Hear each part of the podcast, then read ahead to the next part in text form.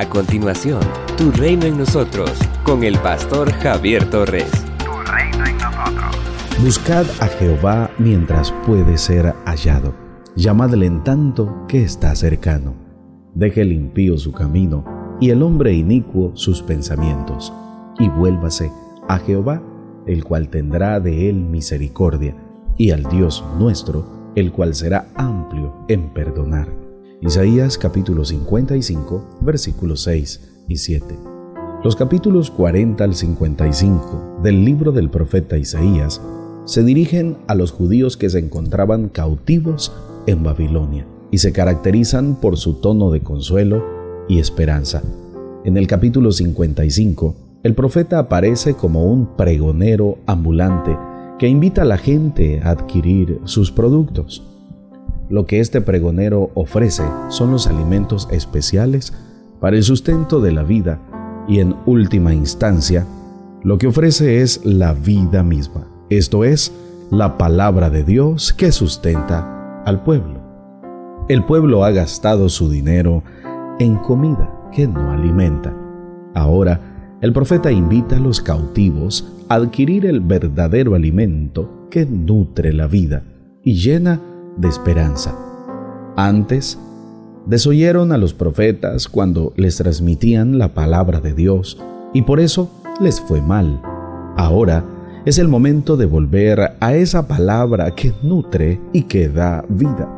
En los versículos 3 al 5, el profeta alude al pacto que Dios hizo con David, segundo de Samuel capítulo 7, versos 5 al 16, en el cual le prometió que su casa y su reino permanecerían para siempre y que su trono sería estable. Ahora, este pacto es para todo el pueblo, el cual será testigo de las inmensas misericordias de nuestro Dios.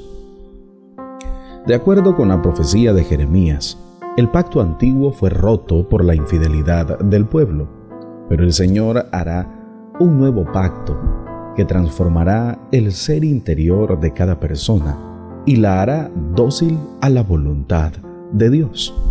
En los versículos 6 al 9, la invitación de Isaías es a buscar al Señor mientras está cerca. El salmista afirma, cercano está Jehová a los quebrantados de corazón y salva a los contritos de espíritu.